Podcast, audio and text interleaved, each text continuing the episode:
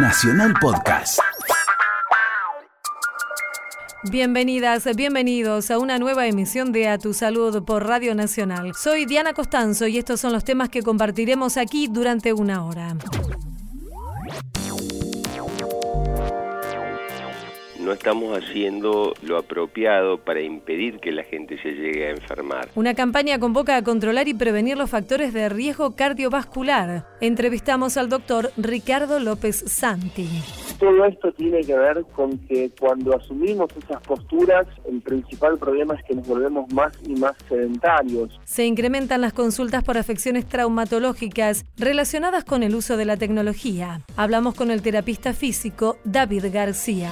La lanzamos en el marco de la Semana de la Ciudadanía y la Alfabetización Digital. Cena sin pantallas es la campaña que presenta la ONG chicos.net. Dialogamos con Mariela Reiman, representante de esta entidad. Son 10 videos que muestran situaciones de violencia, justamente, pero que suelen parecer situaciones normales. Microrelatos de historias de vida de chicas de todo el país buscan advertir sobre la violencia en el noviazgo. Dialogamos con Juan Pablo Poli de la red NAC. Estás escuchando a tu salud. Estás escuchando Nacional.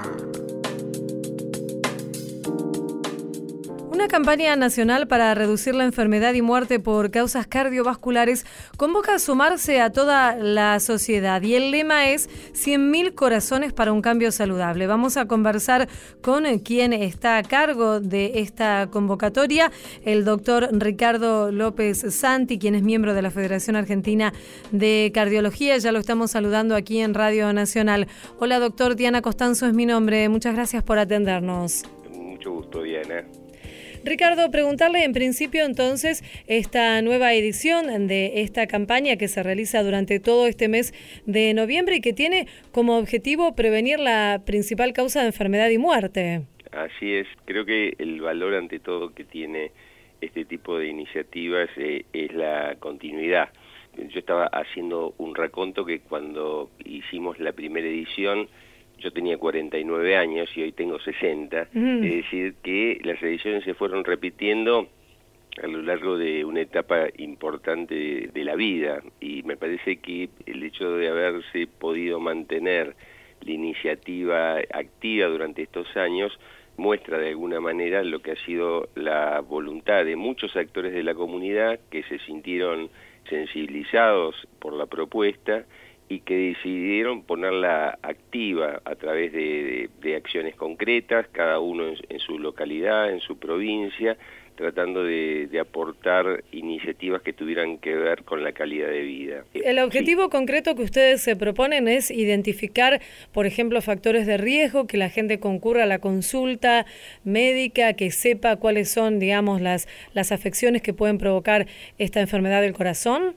Así es, eh, lo, que buscamos es sensibilizar. Eh, obviamente que corresponde al Estado diseñar las grandes estrategias eh, que puedan tener de, alguna manera impacto en la mortalidad. Esta campaña 100.000 corazones no, no lleva esa denominación accidentalmente, tiene que ver con los 100.000 muertos que hay por año en la Argentina por enfermedad cardiovascular.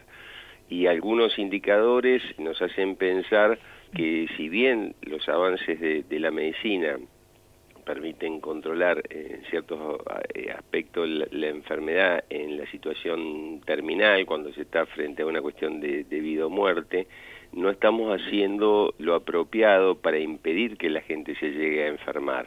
Eso es lo que hace que todavía nuestros indicadores comparados con los de otros lugares del, mundo muestren eh, de que hay una diferencia significativa. En Europa, el mundo desarrollado, estamos hablando de que hay 200 muertos por cada 100.000 habitantes por enfermedad cardiovascular por año, mientras que en la Argentina estamos alrededor de 250.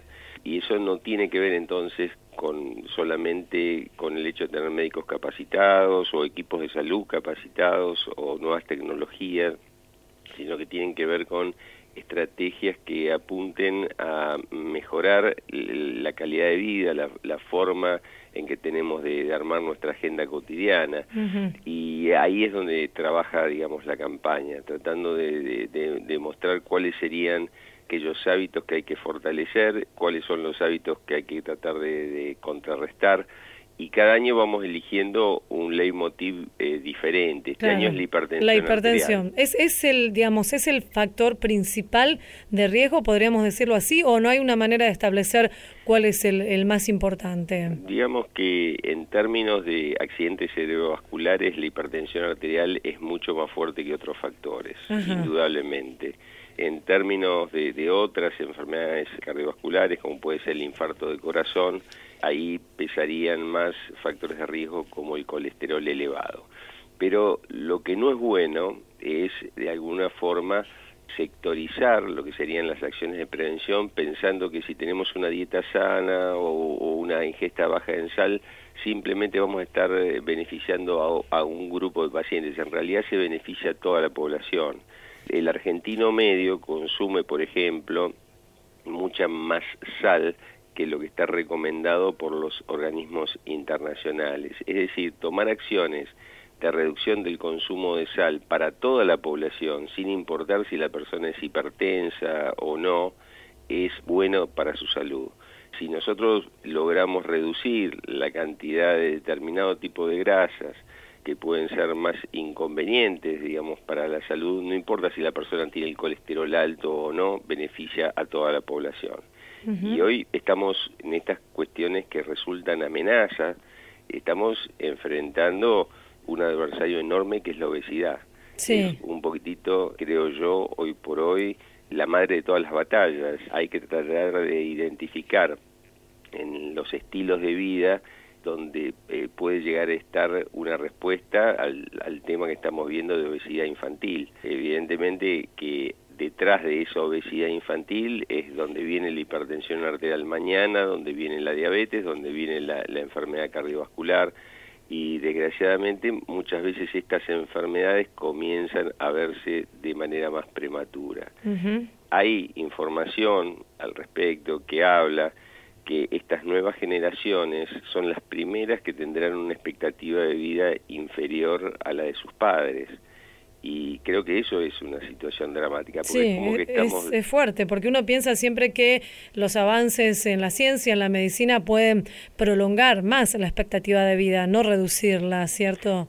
Es así, lo que pasa es que hemos dejado librado eh, al avance eh, de la medicina en términos de conocimiento al hecho de vivir mejor, y el hecho de vivir mejor tiene que ver con otras cuestiones que es este, respetar eh, aquellas cuestiones fundamentales de nuestra crianza, en la cual se veía que un chico sano era el chico que, que salía a jugar, que se alimentaba bien, que descansaba y por eso nos ponían horarios y, bueno, de alguna manera eso se, se ha perdido y hoy vemos que es mucho más fácil tenerlo entretenido un chico este, con una bolsita de snacks frente a un televisor o frente a una computadora que en otro tipo de situaciones y eso es lo que se ha traducido en este incremento de, la obesidad. Doctor, si la gente quiere conocer un poco más de esta campaña y también ustedes están convocando a diferentes entidades como son empresas, instituciones diversas y clubes a adherir a esta campaña, ¿cómo pueden hacer? ¿Dónde pueden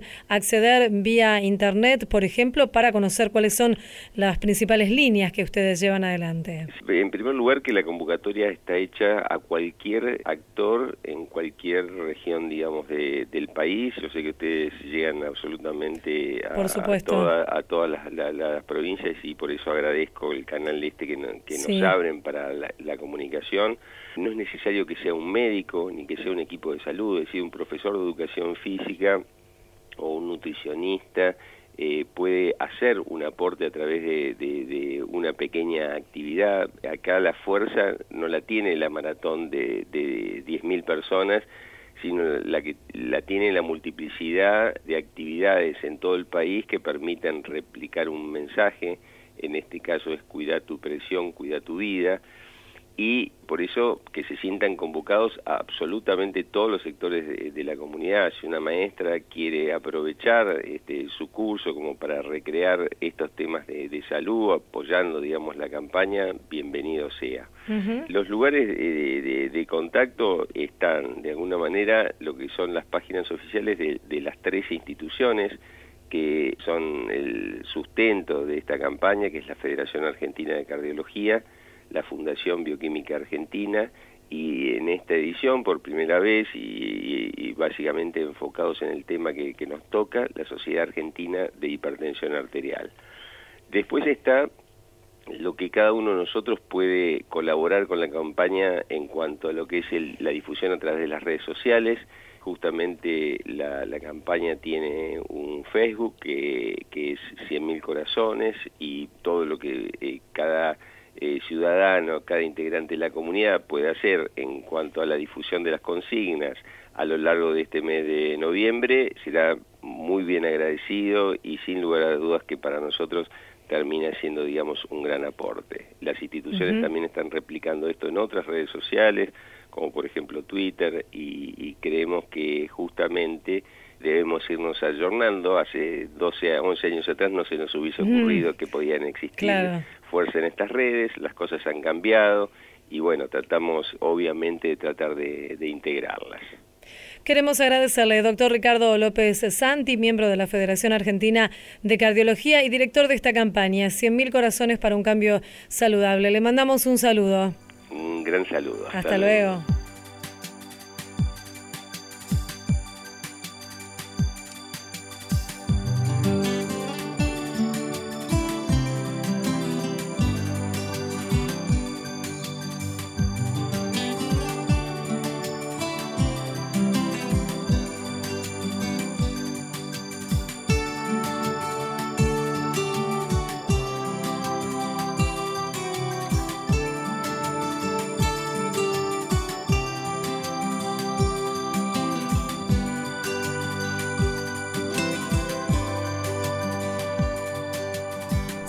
Nacional. Escuchás a tu salud. Una caricia al viento y se calma.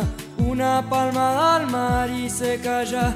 Una sonrisa al sol y aparece. Una mirada a la luna y se duerme. Un suspiro a la flor que elijas, un deseo al color que digas, un respiro al aroma y perfuma una canción de amor y en tus manos florece. La sensación de querer tocar esa magia que existe en el cielo. La libertad de poder volar a donde quieras sin prisa y sin miedos. Sueño dorado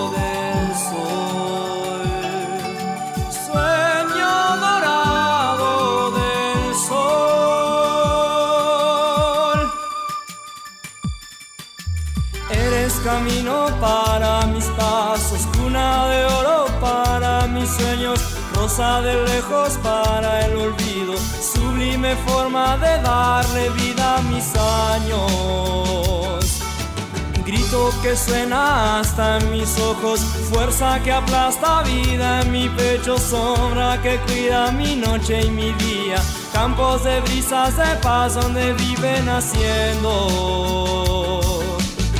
sensación de querer tocar esa magia que existe en el cielo. La libertad de poder volar a donde quiera sin prisa y sin miedo. Sueño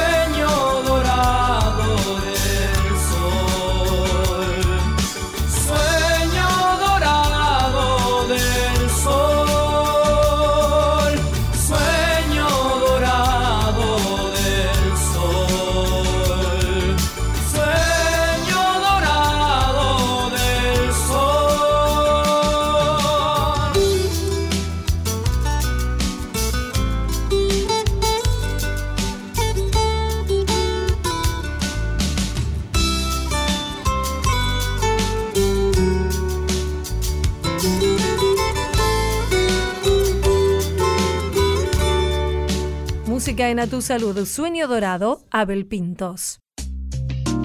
Escuchás A Tu Salud por Nacional.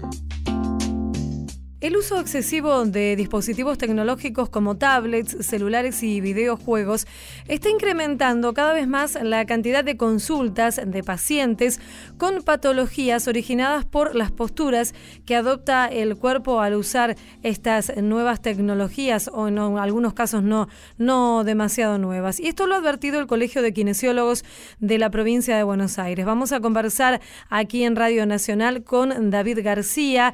Él es especialista en ergonomía, kinesiólogo, fisiatra y ya lo estamos saludando. Hola David, muchas gracias por atendernos. Diana Costanzo es mi nombre. ¿Cómo estás? David, esto es así entonces. ¿Se ha notado un aumento de las consultas eh, por esto que tiene que ver con las posturas que adoptamos o que adopta el cuerpo al usar estos dispositivos?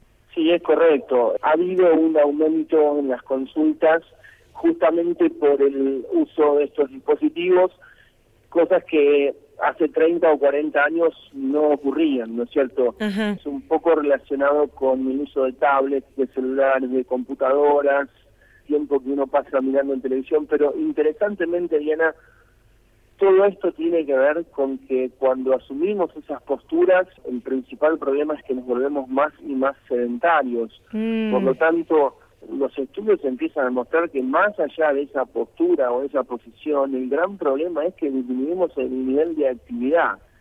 Y la mayoría de estas disfunciones tienen relación justamente con que el hombre en la era moderna ha disminuido su, su nivel de actividad. Claro. ¿Y cuáles son las dolencias, digamos, las, los dolores más comunes que presentan los pacientes? Existen desde problemas de, columna, ¿no es cierto?, por, por de columna lumbar, por una postura eh, sostenida en el tiempo, de sentado, ¿no es cierto?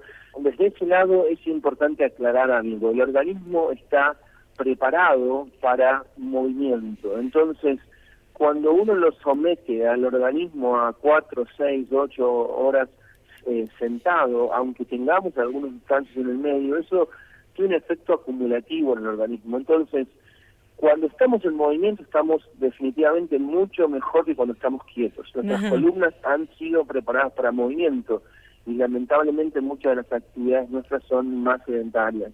Entonces, los dolores de espalda baja son algo típico, también justamente escribimos hace muy poco un artículo relacionado con lo que se llama el cuello de texto. Sí. O, llama la atención el nombre, ¿no? Que ya estas nuevas dolencias tienen tienen nombres, ¿no? Esto de inclinarse demasiado para mirar el teléfono. Justamente, es, es un poco un nombre más mm, popular, pero lo, lo que nos lleva a esto que cuando uno pasa horas y horas con los celulares eh, el hecho de solo tener la cabeza inclinada hacia adelante ya genera un exceso en la actividad muscular, ¿no es cierto? O sea, estamos trabajando un poco de más para lograr mantener la, la posición de la cabeza. Ahora, eh, estos son síndromes de sobreuso, sobre todo el problema con, con el cuello de texto, ¿no es cierto? Y la gran pregunta acá es cuándo, cuándo se vuelve o cuándo se convierte en sobreuso. Claro. Que digo algo muy sencillo en base a estadísticas. En, Estados Unidos han hecho estadísticas en las cuales el uso habitual de celulares por día ronda las dos o tres horas por día, o sea, acumulado durante el día de dos a cuatro horas.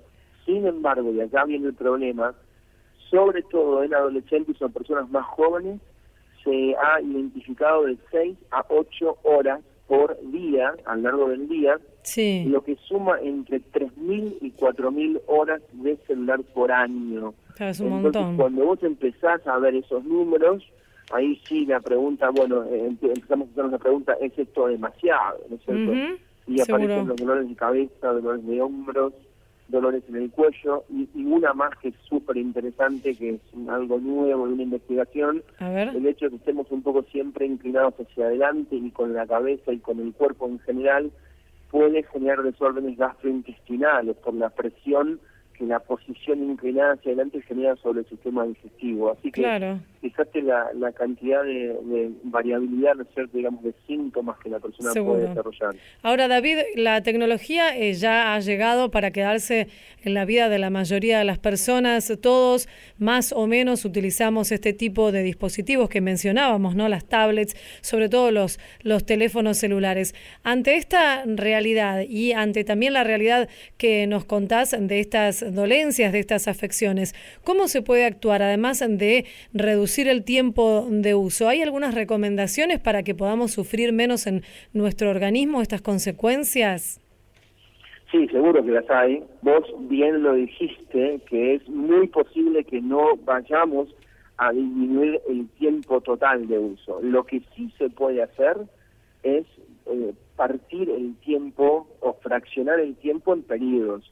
Y una de las recomendaciones más interesantes que viene de la Universidad de Waterloo en Canadá es lo que se llama micro breaks o micro descansos. Entonces ellos sugieren que después de una hora, una hora y media como máximo que la persona permaneció en una posición determinada, se tiene que levantar, moverse dos o tres minutos alrededor de su estación de trabajo, eh, llevar a la columna una postura, digamos, opuesta a la que pasó esa hora, hora y media, y hay algunos ejercicios muy particulares que, como te dije, se llaman micro breaks, que es en general salirse un poco de esa postura en la cual uno permaneció tanto tiempo y tiene un beneficio tremendo, circulación, vascularización de tejidos, lubricación articular, o sea, eso sería una cosa básica. Claro. La otra, obviamente, desde la ergonomía se intenta ajustar un poquito a las estaciones de trabajo al organismo, es decir, una mesa puede ser buena para mí que mide 1,86, pero puede ser no buena para alguien que mide 1,60. Claro. Una estación de trabajo lo mismo, entonces eso es lo que hace la ergonomía, empezar a mirar un poco esa, esa variabilidad en, los organismos. Claro, por ejemplo, eh, ¿cuál sería una recomendación para una persona que trabaja en un escritorio frente a una computadora, digamos, un trabajo mm, tradicional. ¿Cómo debería ubicarse el monitor, el teclado? Sí, cosas básicas sí. es tener el monitor adelante tuyo, porque lamentablemente muchas estaciones de trabajo tienen el monitor a un costado. El teclado está adelante tuyo, pero el monitor está en un costado y ahí tienes un problema. El monitor tiene que estar adelante tuyo, a frente tuyo y en general la parte superior del monitor tiene que estar a la altura de tu frente o a la altura de tus ojos. El teclado obviamente por delante del monitor, la silla te, te tiene que permitir que vos puedas tocar el piso con los pies, porque lamentablemente hay sillas que para personas que son bajas casi no contactan el piso o lo contactan con la punta de los pies. Y mm. eso no es lo ideal. La posición de las rodillas, digamos 90 grados de flexión, la columna levemente reclinada hacia atrás, hay algunas cosas básicas que se pueden seguir. Pero te insisto, más allá de eso, es más importante todavía los micro breaks o estos micro descansos, salirse de esa posición, hacer dos minutos de movimientos alrededor de la estación de trabajo y luego volver. Y además, durante el día, la clave está que en algún momento del día la persona encuentre la oportunidad de hacer algún tipo de actividad física, movimiento, caminata o lo que sea. Claro, porque, esto que nos decías que además eh, eh, es eh, paradójico, que se usa más la tecnología, se realiza menos actividad física y esto todavía agrava más los problemas posturales o de contracturas o de dolores. Absolutamente. ahora este año salió un estudio, como te dije, de Canadá, que sido de la Universidad de en el cual muestran que cuando han investigado eh, cadáveres de 40, 50 años atrás, tenían mucho menos artrosis de rodilla que las personas en la actualidad. Mm. Entonces empezaron a pensar, bueno, ¿qué hemos hecho diferente ahora que no hacían las personas 50 años atrás? Y la gran conclusión que ellos sacan es justamente que nos movemos menos entonces han empezado a relacionar la artrosis con falta de movimiento, mm. no tanto con desgaste articular, que era la creencia que teníamos en los años 80 y 90. Claro. Así que la cosa ha cambiado mucho, la cosa ha cambiado mucho. Preocupa también el tema de, de los más chicos que están no solamente con el tema de, de, los celulares y las computadoras, sino con los juegos, con la Play, con la Xbox. Y esto también los lleva a una postura que a veces es como muy tensa delante de la pantalla y una postura muy especial de las manos. Sí, seguro. Obviamente también el uso el uso excesivo, pero siempre, siempre lo tenemos que relacionar con uso excesivo, aún el uso de los pulgares y de los dedos, con el texteo en el celular o con los videojuegos. Mira, hay una estadística súper interesante en Estados Unidos en, en, la población hasta 18 o 20 años. El 93% de la población en Estados Unidos, de los chicos hasta 20 años, tienen celulares. es, Mm. tremendo.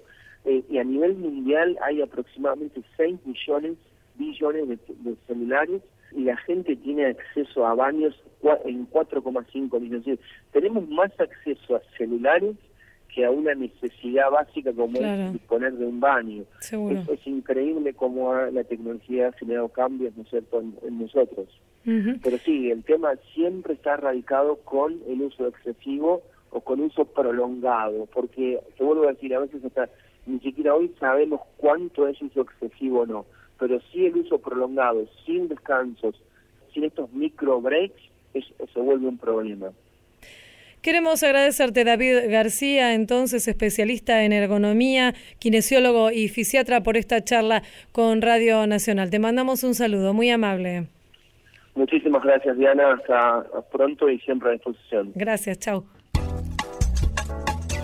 Estás escuchando a tu salud. Estás escuchando Nacional. Un nuevo sistema para detectar el cáncer de mama en base a tecnología 3D ya está disponible en la Argentina. Se trata de la tomosíntesis o mamografía 3D, un moderno sistema que permite examinar el tejido mamario por cada milímetro y ver con precisión las lesiones aún las más pequeñas, y además es menos invasivo y expone 40% menos de radiación a la paciente. Lo novedoso entonces es este aspecto que tiene una muy baja dosis radiante y evita la doble exposición. Antes se hacía la mamografía digital y después la tomosíntesis y ahora con este aparato se hace solamente este estudio y en base a estas imágenes la mamografía sintetizada digital. Esto permite entonces el diagnóstico de lesiones mucho más pequeñas. En Nacional estás escuchando a tu salud. A tu salud. Con Diana Costanzo por la radio de todos. Volver al diálogo, al intercambio comunicacional, a mirarse en el momento de hablar con el otro. Este es el lema que motiva una campaña que se lanza por segundo año consecutivo y está encabezada por la ONG chicos.net. Cena sin pantalla se llama esta convocatoria y vamos a conversar con Mariela Reiman, ella es directora y cofundadora de esta organización y ya la estamos saludando. Hola Mariela, ¿cómo estás? Muchas gracias por atendernos. Hola. Gracias por recibirme. Mariela, quería preguntarte en principio cuál es el objetivo, qué es lo que ustedes eh, se plantean con esta campaña desde chicos.net. Sí, mira, la campaña Cena sin pantallas eh, promueve el diálogo cara a cara en el momento de la comida. O sea, entendemos que el momento de la cena es cuando se reencuentran las familias, los amigos, las parejas, y es una decisión, y es una decisión cada vez más difícil, dejar de lado la tecnología para conectarse con la situación, con el reencuentro entre las personas, los amigos, la familia. Entonces, por un lado promovemos ese momento, pero por otro lado es como la forma de dar un puntapié inicial a estimular la reflexión acerca de cómo usamos la tecnología, de Mm. cómo, cu- cómo y cuándo sabemos decidir cuándo usarla y cuándo no, cuándo es el momento para dejarla de lado y concentrarnos en la tarea que estamos haciendo, en el vínculo, en el diálogo, en la situación.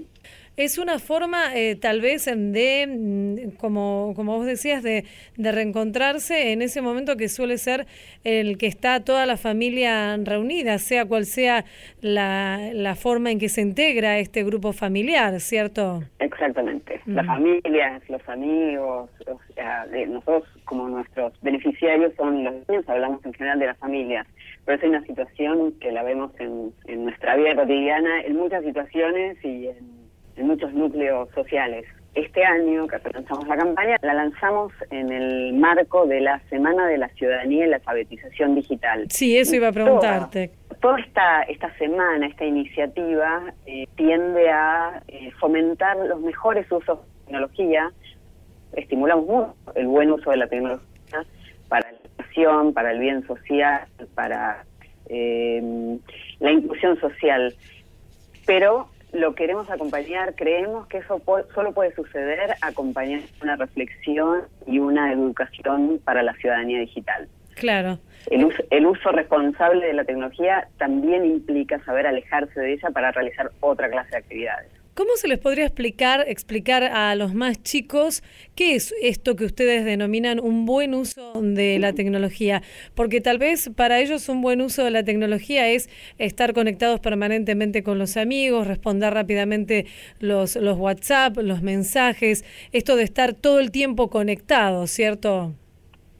Sí, los registran mucho este problema, ya sea en ellos mismos y mucho en sus mismos padres. De hecho, trabajamos muchos talleres con chicos y situaciones de reflexión y ellos mismos eh, nos cuentan que sus papás muchas veces no les prestan atención porque están concentrados con sus dispositivos Mm. o incluso que usan los dispositivos mientras conducen, cuando, cuando están manejando.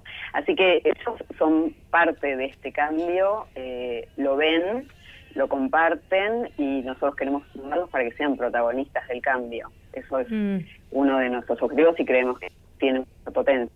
Y en este marco Sí. ustedes ofrecen una serie, podríamos decir, de tips o de propuestas bien concretas que pueden llevarse adelante como para poder revertir este sobreuso, ¿no? Podríamos denominar de la tecnología. Sí, nosotros ofrecemos tips, pero más, más que eso, invitamos a la creatividad de los chicos y de las familias para conversar entre todos, ideas para ver cómo hace, quién puede lograr ese desafío de dejar la tecnología de lado durante, durante la vida. Por ejemplo, estaba leyendo aquí algunas de las que ustedes han publicado en la Sí. gacetilla que, que convoca a esta iniciativa. Inventá prendas en casa. Por ejemplo, el primero que vea su celular lava los platos, ¿sí? O por ejemplo, cambiar el estado de WhatsApp por estoy teniendo una cena sin pantallas, así los que te contacten sabrán que por ese tiempo no estarás respondiendo los mensajes. Otra de las propuestas es asignar un recipiente como una canasta de cocina o un estante en el living para mantener los celulares fuera del alcance durante la cena. Algunas de las propuestas que se realizan para que se pueda llevar adelante esta, esta campaña, ¿cierto? Exactamente, y así es que invitamos a los chicos y ahora a los oyentes a pensar cómo va a ser su cena de hoy sin pantalla, de qué vamos a hablar y cómo vamos a hacer para mantener el celular alejado durante por lo menos 20 minutos. Y esto es muy interesante lo que vos decías que los chicos aprenden con el ejemplo de, de los padres e incluso ellos mismos se sienten molestos. Por ejemplo, en, hay, hay, hay situaciones que se introducen en las casas a través de los chicos. Por ejemplo, se me ocurre el reciclar, ¿no? En mi casa pasó esto, a través de los niños, en la escuela les enseñaron cómo reciclar y se instrumentó esta, esta práctica. Digo, son una forma de, de ingresar a los hogares y de poder cambiar ciertas costumbres, ¿no? Sí, así lo vemos nosotros. Si ellos son protagonistas del cambio, el bien se multiplica. Por eso trabajamos también mucho con escuelas. Desde ahí se multiplica este mensaje y ellos tienen la actividad y sensibilidad para poder apropiar el mensaje y, y expandirlo. Claro. Y esta semana que nos comentabas, Mariela, estamos hablando con Mariela Reiman, directora y cofundadora de chicos.net, se va a lanzar en el Centro Cultural de la Ciencia y también tiene el apoyo del Ministerio de, de Educación de la Nación. Así es. El- pueden ver la grilla completa de esta semana de la ciudadanía y la alfabetización digital en www.chicos.net barra encuentro. Ahí van a ver que a partir del lunes 6 de noviembre hasta el domingo 12 de noviembre hay una serie de actividades dirigidas a docentes, a familias, a niños de primaria, niños y niñas de primaria y de secundaria eh, y a las familias en general que mm, gran parte de estas actividades tienen lugar en el Centro Cultural de la Ciencia, en Godoy Cruz eh, 2270, Sí. en Palermo. Claro. Así que en www.chicos grilla completa. Sí, reiteramos entonces chicos.net barra encuentro. Exacto. Ahí está la grilla completa, entonces si pueden encontrar las actividades. Mariela, nos decías recién que ustedes trabajan mucho con las escuelas. ¿Qué tipo de actividades realizan? Eh, con las escuelas tratamos de impactar en toda la comunidad educativa para que para hacer un trabajo integral y que realmente la sensibilización, la educación, la prevención eh, sea atraviese a toda la comunidad educativa. Entonces trabajamos con los chicos y las chicas, con los docentes, con los directivos y también con los padres. De esta manera es que se logra un cambio significativo. En las escuelas estamos trabajando tanto temas de ciudadanía digital y la reflexión acerca del uso responsable de la tecnología, los derechos y deberes de cada actor social en los entornos digitales, la convivencia en entornos digitales y por otro lado trabajamos temas de alfabetización digital, cómo los chicos se apropian de la tecnología para a su vez ser ellos prosumidores, es decir, productores de tecnología, usuarios críticos y que ellos hagan de la tecnología un uso más activo y creativo, no solamente un uso pasivo de, jugar y mandar mensajes y ver videos. Yo lo veo con mis hijos como la tecnología ha simplificado cuestiones que cuando eh, yo era chica, por lo menos, eh, era más, más complejo de realizar, como un trabajo en grupo, por ejemplo, ¿no? A través de grupos que ellos se arman y van trabajando con fines eh, didácticos, pueden conectarse y en algún momento sí se reúnen en forma presencial, pero las tecnologías lo ayudan muchísimo a poder avanzar con algunos aspectos de estas tareas. Estamos haciendo un trabajo interesante de la integración de los dispositivos móviles al, a la didáctica escolar. Cómo usar los dispositivos móviles, cómo amigarnos con los dispositivos móviles para que sea una estrategia didáctica y sean bien aprovechados en, en la escuela. Claro. Así que estamos capacitando una gran cantidad de docentes y esa iniciativa es parte de la Semana de la Ciudadanía Viejo de Sochi. Y también el tema de que preocupa muchísimo, ¿no? El tema de lo que es eh, los riesgos a los que están expuestos los más chicos, las niñas, los niños y, y los adolescentes en el en el uso de internet. Este también es un tema que ustedes abordan. Definitivamente.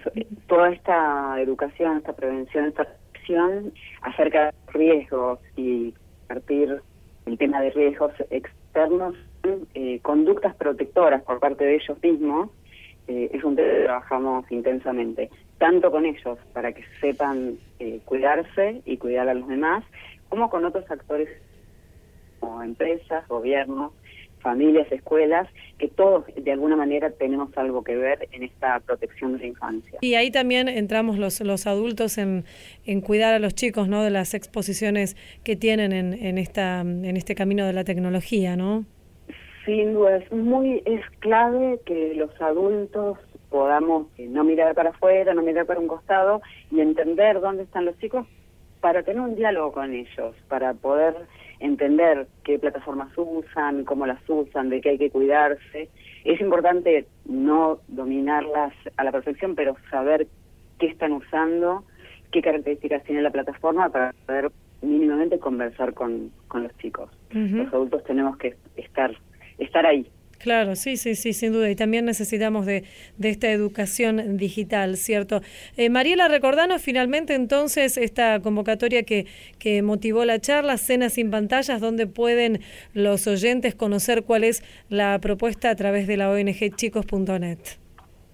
Sí, pueden estar a www.chicos.net barra cenas sin pantallas y ahí van a ver ideas para que esta noche tengan una cena sin pantallas e incluso sumarse con sus ideas y su creatividad a propuestas de cenas sin pantallas. También el hashtag cenas sin pantallas, eh, si quieren tuitear y compartir ideas muy bien. Para un mejor diálogo. Seguro. Y también, bueno, recordamos entonces todas estas actividades en la Semana de la Ciudadanía y la Alfabetización Digital que eh, se van a realizar en el Centro Cultural de, de la Ciencia, allí en el barrio porteño de Palermo, ¿cierto? Exacto. Mariela Reyman, directora y cofundadora de chicos.net, te agradecemos mucho esta charla con Radio Nacional. Te mandamos un saludo. Muchas gracias a todos. Hasta luego.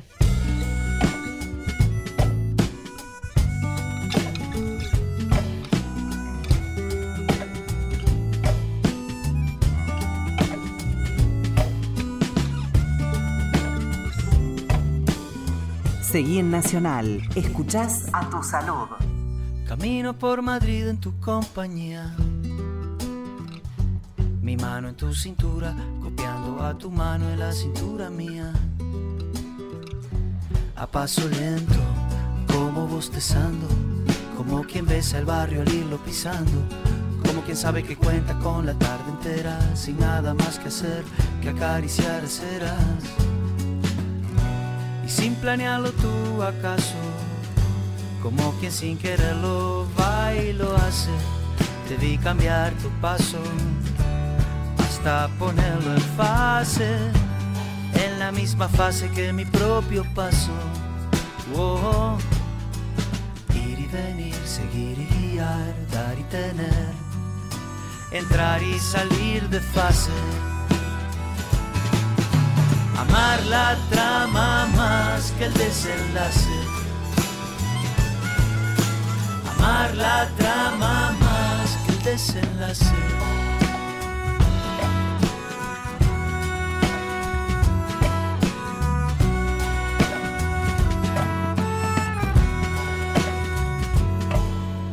Fue un salto ínfimo, disimulado un mínimo cambio de ritmo apenas. Un paso cambiado y dos cuerdas que resuenan como un mismo número en distintos lados. O el paso exacto de los soldados, como dos focos intermitentes, súbitamente así, sincronizados. Dos paseantes distraídos han conseguido que el reloj de arena de la pena pare que se despedace y así seguir el rumbo que el viento trace. Oh, ir y venir, seguir y guiar, dar y tener, entrar y salir de fase. Amar la trama más que el desenlace. Amar la trama más que el desenlace. por ahí, esperar que algo pase. Amar la trama más que el desenlace. Amar la trama más que el desenlace.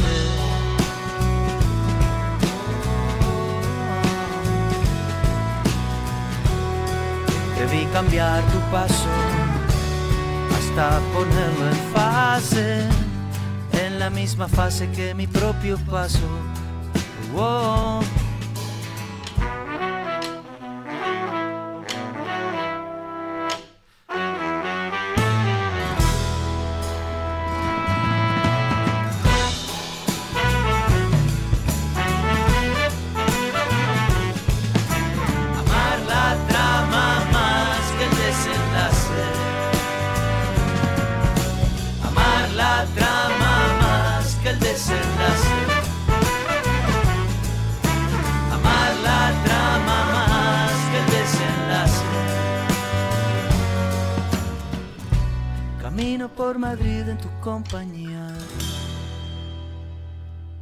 Él es Jorge Drexler aquí en A Tu Salud, Amar la Trama.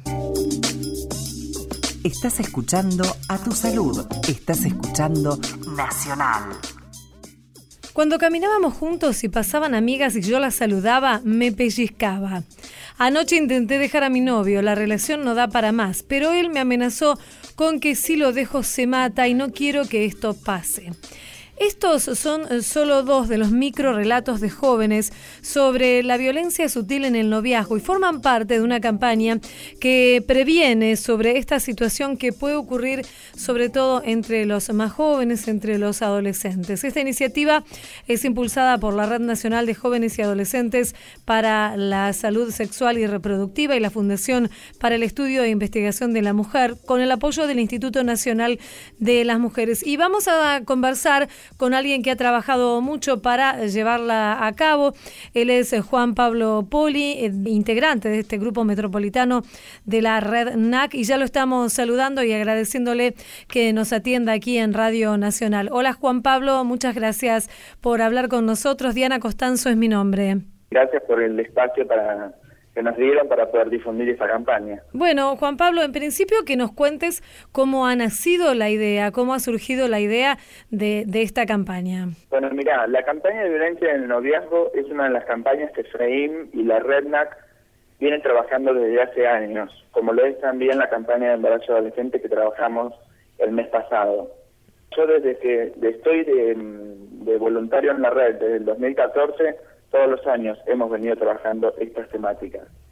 Básicamente porque creemos y, vemos y somos conscientes de la realidad. Y sabemos que es una problemática que afecta a los jóvenes, que está muy presente por, por lo que implica el noviazgo para los adolescentes y que, bueno, muchas veces reviste formas muy invisibilizadas que consideramos necesario poner a la luz. Claro. Porque también somos conscientes de las consecuencias que eso, que eso tiene. Y el, el tema es eh, visibilizarlo y a través eh, también de las palabras de las jóvenes, de las adolescentes en este caso, ¿cierto? Porque estos que yo leía al comienzo de la entrevista son algunos de los micros relatos, pero son cuestiones que tal vez eh, las chicas no perciben en un principio como una situación de violencia o tal vez del inicio de una violencia que luego puede ir increyendo en el transcurso de la relación Sí, exacto. Justamente es la intención de estos videos. Son 10 videos que muestran situaciones de violencia, justamente, pero que suelen parecer situaciones normales en determinadas relaciones. ¿sí? Eh, situaciones, por ejemplo, en las que es necesario que, tu pareja tenga la contraseña de su celular como porque es una muestra de fidelidad o donde no te permitan eh, salir con tus amigos o amigas porque porque digamos va en contra de, de, querer estar con tu pareja o que no te permita ponerte tal o cual ropa. Bueno son todas formas eh, de violencia mayormente psicológica que eh, que están muy naturalizadas y muy invisibilizadas y que no se ven en ellas lo que realmente son que es una violencia psicológica en potencia de poder derivar en otro tipo de, en otra situación eh, aún peor o, más grave. Se da esta campaña en un contexto en que la violencia de género está muchísimo más visibilizada que en otros momentos y tal vez a una le parece extraña esta cuestión de que se dé tanto en los más chicos, donde eh, ya debería haber tal vez a través de la educación, de las conversaciones en familia o de la educación institucional, otra mirada hacia las relaciones de género. Esto continúa pasando. Sí, por supuesto. Y además eh, también deberíamos en ese caso ver a ver cuánto ha cambiado el panorama, y cuánto se ha venido trabajando desde las escuelas, desde la educación sexual integral, o sea, sería algo para analizar. Yo lo que sí recuerdo que, que hablo de 2014, 2015, un poco antes también, hablar de violencia en el noviazgo era algo casi novedoso, te diría. Sí. Eh, no era una temática trabajada para nada, no era una temática que se trabajaba con los adolescentes en esa edad particularmente, y por suerte hemos visto que, que es algo que se ha empezado a, a trabajar mucho más, porque todas las situaciones de violencia de género que, que, trabajamos y que hablamos en personas adultas se gestan en, en, estas relaciones adolescentes, porque es todo un círculo vicioso que si no se atiende a tiempo, continúa y deriva en esas situaciones que después eh, vemos de femicidios y demás. Claro, seguro. ¿Cómo hicieron, eh, Juan Pablo? Recordamos a nuestros oyentes, estamos hablando con Juan Pablo Poli de la Red NAC. Digo, ¿cómo hicieron para poder recolectar, reunir estos micro relatos, estos testimonios de, de las chicas? Este año lo trabajamos, eh, la Red NAC tiene grupos de jóvenes que trabajan diferentes temáticas referidas a la salud sexual y reproductiva en todo el país. Este año ya desde hace un tiempo estamos trabajando entre todos los grupos y bueno, la consigna fue tratar de, recolectar o de buscar o de ver ciertos relatos o, situaciones que, ejemplifiquen un poco estas situaciones y fueron los grupos los que aportaron diferentes relatos y bueno, después se hizo una selección, pero lo hicieron los grupos. Claro. Y en este caso, cuando se, les propone a las chicas hablar sobre sus noviazgos, ellas rápidamente pueden identificar cuáles son estas situaciones de, de violencia sutil, de violencia verbal en el noviazgo, o se debe hacer tal vez un trabajo previo para poder concientizarlas o que ellas puedan entender que esas palabras son violencia. En la experiencia mía personal te voy a hablar, en que yo he trabajado algunos talleres referidos a este tema, sí reconocen en sus relaciones, en relaciones que, ellas ven, eh, aparecen, por ejemplo, los insultos, las desvalorizaciones, los celos, el control. pero no ven en eso una manifestación de violencia. Ven en eso algo más de la relación o algo normal de la relación, pero sí reconocen que hay, que, existe. Eh, o sea, lo que hay que trabajar es visibilizar que eso son que es violencia y que eso no es normal en una relación. Claro. Eso es lo que hay que trabajar y que generalmente no se reconoce a priori. Y por eso esta frase que ustedes también eh, han elegido y desde, desde FAME, eh, la frase no comamos perdices derribando mitos del amor romántico por noviazgo sin violencia, ¿no? Este error que es, es muy común tal vez en, en las más chicas, me dice estas cosas, me trata en forma despectiva, pero él me quiere o me cela porque me quiere. Sí, sí, es, no comamos perdices es una consigna que también hemos tenido siempre, sí. porque apunta justamente a terminar con esos mitos del amor romántico, decimos nosotros, esos mitos que a veces nos, nos mitos por los que a veces nos dejamos llevar, pero que a veces vemos que nuestras relaciones no encajan en esas en esas idealizaciones sociales están tan impuestas y ahí vienen los problemas. Mm. Sí, porque no es todo un cuento de hadas, no es todo color de rosa como se dice comúnmente y las situaciones a veces son otras. Claro. hay que saber eso no es un modelo porque por el que nos tenemos que regir, que las relaciones pueden darse de muchas maneras diferentes, siempre que sean con amor, afecto y respeto, pero que no siempre tienen que seguir esas idealizaciones que a veces incluso pueden terminar en cubrir una situación de violencia en nombre del amor o en nombre de la, de la relación o porque se cree que que es necesario para poder conservar la relación. Mm, y también está el tema de los estereotipos, tanto para el hombre como para la mujer. A veces están tan instalados que son realmente algo coercitivo para los integrantes de la pareja. Tienen que encajar en ese modelo que la sociedad le impone y a veces si no se sienten cómodos en eso, y bueno, puede derivar en, en situaciones que, que no son muy felices. Eh, Juan Pablo, para, para terminar esta charla, eh, ¿qué importancia le das a esta deuda pendiente que hay en muchas regiones del país sobre, en muchas escuelas, sobre la aplicación de la ley de educación sexual integral que se está cumpliendo, pero parcialmente en muchos de los casos? Bueno, me parece terrible. Terrible porque hace 10 años o un poco más que tenemos esta ley y aún seguimos debatiendo a ver si se aplica, si no se aplica, cómo se aplica. Me parece terrible porque es una deuda pendiente, pero aparte es algo urgente, porque son los chicos, eh, imagínate, en 10 años cuántas generaciones eh, pudimos haber tratado y, ayudado y prevenido de muchas situaciones. Me parece que es algo que, que, debe tratarse urgentemente y eh, no solo desde como muchos hemos tenido, la educación sexual integral desde la biología, desde... No, empezar a, tratarlo como la ley dice, interdisciplinariamente, desde todas las materias del, de la escuela, desde una visión de género, desde los juzgados, desde mm, lo biológico, por supuesto, también, pero desde, desde todos los lugares, porque todo construye. Ojalá que, que podamos revertir el panorama y que podamos contribuir eh, lo antes posible. Y bueno, estas campañas también ayudan a eso y también ayudan a, bueno, a subsanar un poco a veces lo que en la escuela no se hace eh, o en la familia o en otros ámbitos. seguro. Queremos agradecerte, Juan Pablo Poli, integrante del Grupo Metropolitano de la Red Nacional de Jóvenes para la Salud Sexual y Reproductiva, Red NAC, por tu tiempo y esta charla aquí en Radio Nacional. Te mandamos un saludo. Muchas gracias. Bueno, gracias, Diana, a vos y los invito también a seguir la campaña por las redes sociales, tanto de la como de la Fundación FEIM. Eh, bueno, ahí vamos a estar subiendo todo el material, que está muy bueno y esperamos lo compartan. Muchas gracias. Gracias, hasta luego. Estás escuchando a tu salud. Estás escuchando Nacional. La tuberculosis es la novena causa de muerte a nivel global, según reveló un informe de la Organización Mundial de la Salud. Precisó que en 2016 más de 1.600.000 personas murieron a causa de esta enfermedad respiratoria. En la Argentina hubo en ese periodo 11.000 nuevos casos y 670 muertes.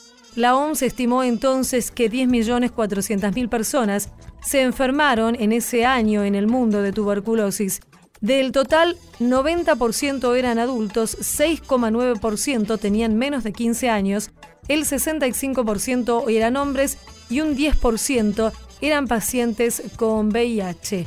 Asimismo, mientras que en el mundo la tasa de incidencia desciende a un ritmo de aproximadamente 2% anual, en nuestro país este indicador se mantuvo estable durante los últimos años. Esto fue A Tu Salud, un programa dedicado a los últimos avances en medicina, prevención y tratamientos. Hasta la próxima emisión.